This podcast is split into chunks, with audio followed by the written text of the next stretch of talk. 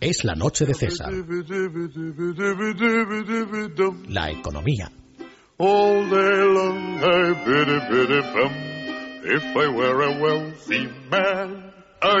Pues ya lo saben ustedes, ya lo saben, coloquen el respaldo de sus asientos en posición vertical, ni fumen, ni beban, prácticamente no hagan nada agradable porque la coz fiscal que les puede dar Montoro les puede saltar los dientes. Y eso sí, abróchense los cinturones porque acaba de llegar don Juan Ramón Rayo y entramos en la zona de economía. Muy buenas noches, don Juan Ramón. Muy buenas noches, don César. Hoy la noticia con la que abrimos son esas declaraciones del ministro eh, de Economía, Luis de Guindos, donde anticipa, bueno, pues una noticia que en sí misma, desde luego, no es tan negativa como muchos esperaban, pero tampoco es tan positiva como al gobierno le gustaría eh, ver. Ha dicho el ministro de Guindos que la caída del Producto Interior Bruto del PIB en el segundo trimestre de este año estará más cercana a cero que a la caída que tuvimos en el primer trimestre. Como en el primer trimestre caímos un 0,5%, pues lo que ha venido a decir es que está entre el 0,25 y el 0%. Por tanto, muy probablemente, si es cierto lo que dice el ministro de Guindos, y desde luego ya tiene datos más o menos eh, fiables, porque el segundo trimestre ya casi ha terminado, podemos estar hablando de una caída, está por ver, por confirmar, pero del 0,1 o del 0,2% del PIB. Desde luego, pues mejor que, caiga el 0,5 o que caiga el 0,4 o el 0,7 que cayó en el último trimestre de 2011. Eh, Ahora bien, eh, perdón, de 2012. Ahora bien, eh, el ministro de Guindos interpreta esta moderación en el ritmo de caída como un punto de inflexión a partir del cual la economía española va a rebotar y va a comenzar a crecer. Y esto, primero, en sí mismo es discutible, es decir, es discutible que estemos ante un punto de inflexión y que dejemos de caer, por ejemplo, que en el tercer trimestre del año ya empecemos a crecer. Y segundo, aunque lo hagamos eh, las interpretaciones que de ahí se derivan no son tan positivas como podríamos eh, pensar si es que cayéramos en un entusiasmo eh, ingenuo. Digo primero que no está ni mucho menos claro que dejemos de caer porque hoy mismo, por ejemplo, la agencia de rating Standard Poor's ha vuelto a decir que España seguirá durante todo 2013 en recesión. Pero es que además Standard Poor's anticipa para el año que viene, para 2014, una caída del Producto Interior Bruto muy, perdón, una subida del Producto Interior Bruto muy leve, del 0,6%, un crecimiento muy eh, moderado. Entonces, ¿todo esto qué significa? Bueno, pues aunque este fuera el último trimestre de caída del PIB, llevamos ya siete trimestres con caída del Producto Interior Bruto. No es extraño que en algún momento eh, hayamos dejado de caer o vayamos a dejar de caer. Simplemente, pues, eh, si no hay un colapso económico a corto plazo, no vamos a caer mucho más. Se, tiende a estabilizar el, el asunto, incluso con algún repunte coyuntural. De hecho, Japón por ejemplo, lleva 20 años así. Japón está viviendo una eh, depresión deflacionaria muy parecida a la que está viviendo España, aunque con mucho más ahorro, y eso es lo que nos diferencia en negativo de Japón. Eh, pues Japón lleva 20 años, unos años el PIB cae, otros años el PIB sube un poquito, pero desde luego la recuperación no se antoja o no se ve por ningún eh, lado. A diferencia de lo que, por ejemplo, se ha sucedido con los países bálticos. Los países bálticos sufrieron una caída del PIB muy pronunciada en 2009 y principios de 2010 como consecuencia de que sus gobiernos realizaron todos los ajustes de los desequilibrios que padecían sus economías, por, cierto, desequilibrios muy parecidos a los que padece España, y a partir de ahí han empezado a crecer con mucho vigor, con mucha fuerza. Su déficit público prácticamente ha desaparecido y sus economías crecen eh, de manera clara al 5 o al 6% eh, anual. Eso no se plantea para España.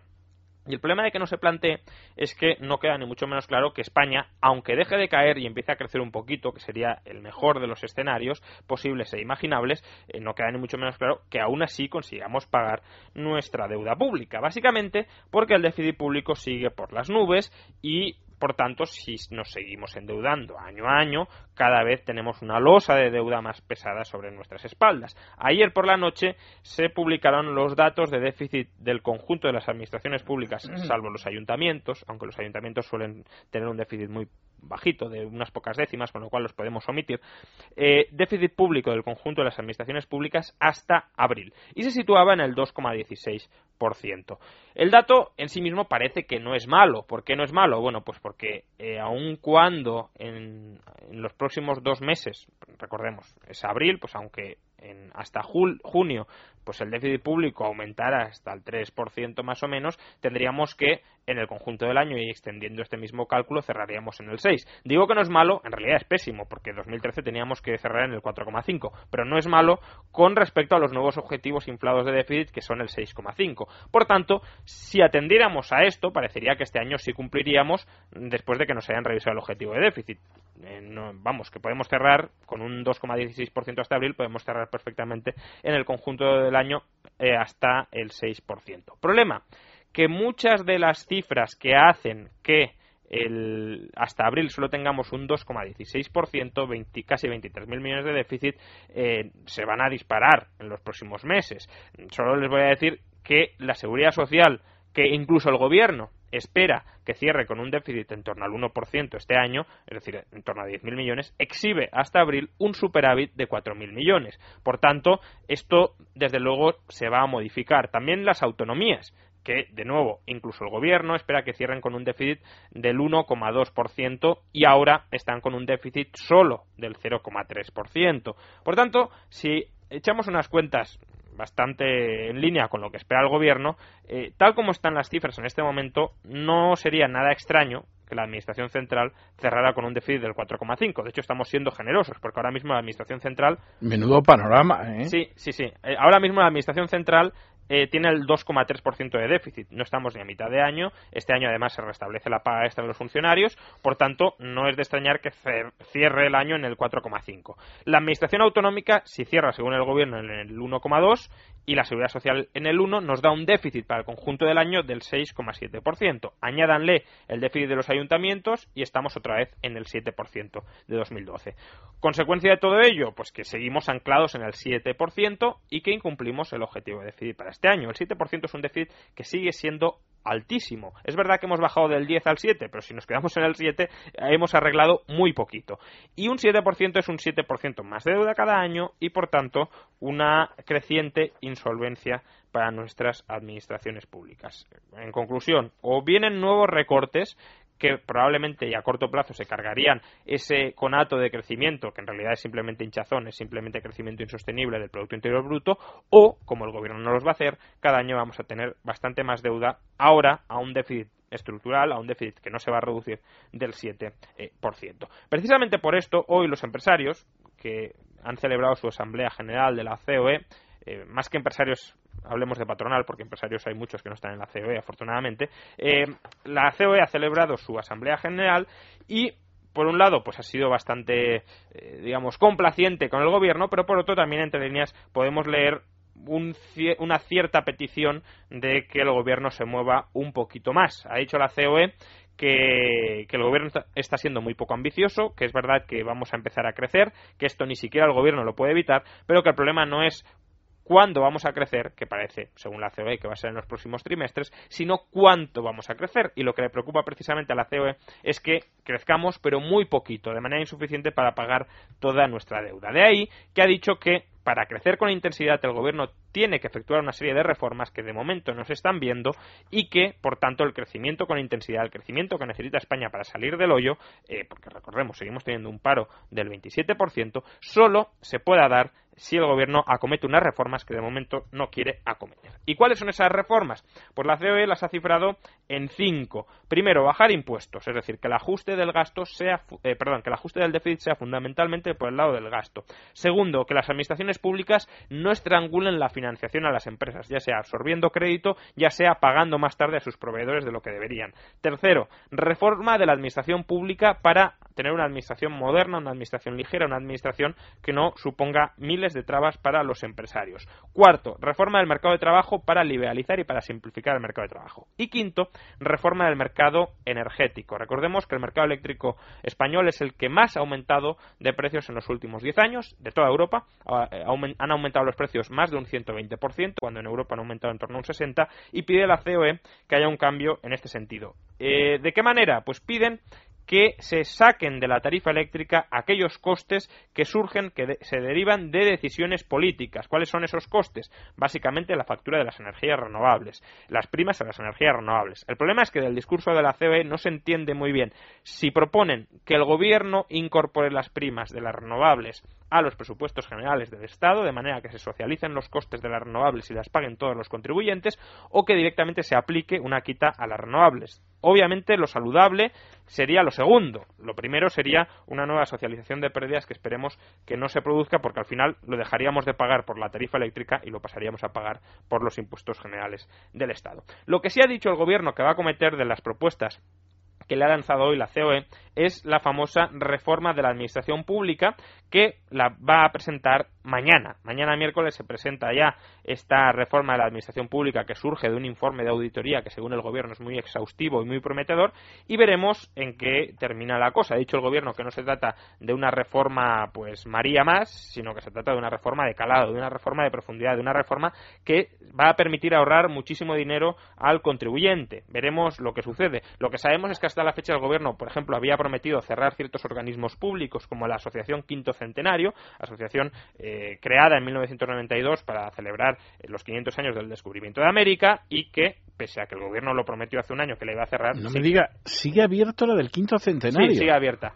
Eh, porque aludió Soraya hace unos días que es muy complicado cerrar en España organismos públicos, con lo cual, bueno, sigue abierta. Por tanto, si este es el modelo de reforma de la administración pública, desde luego.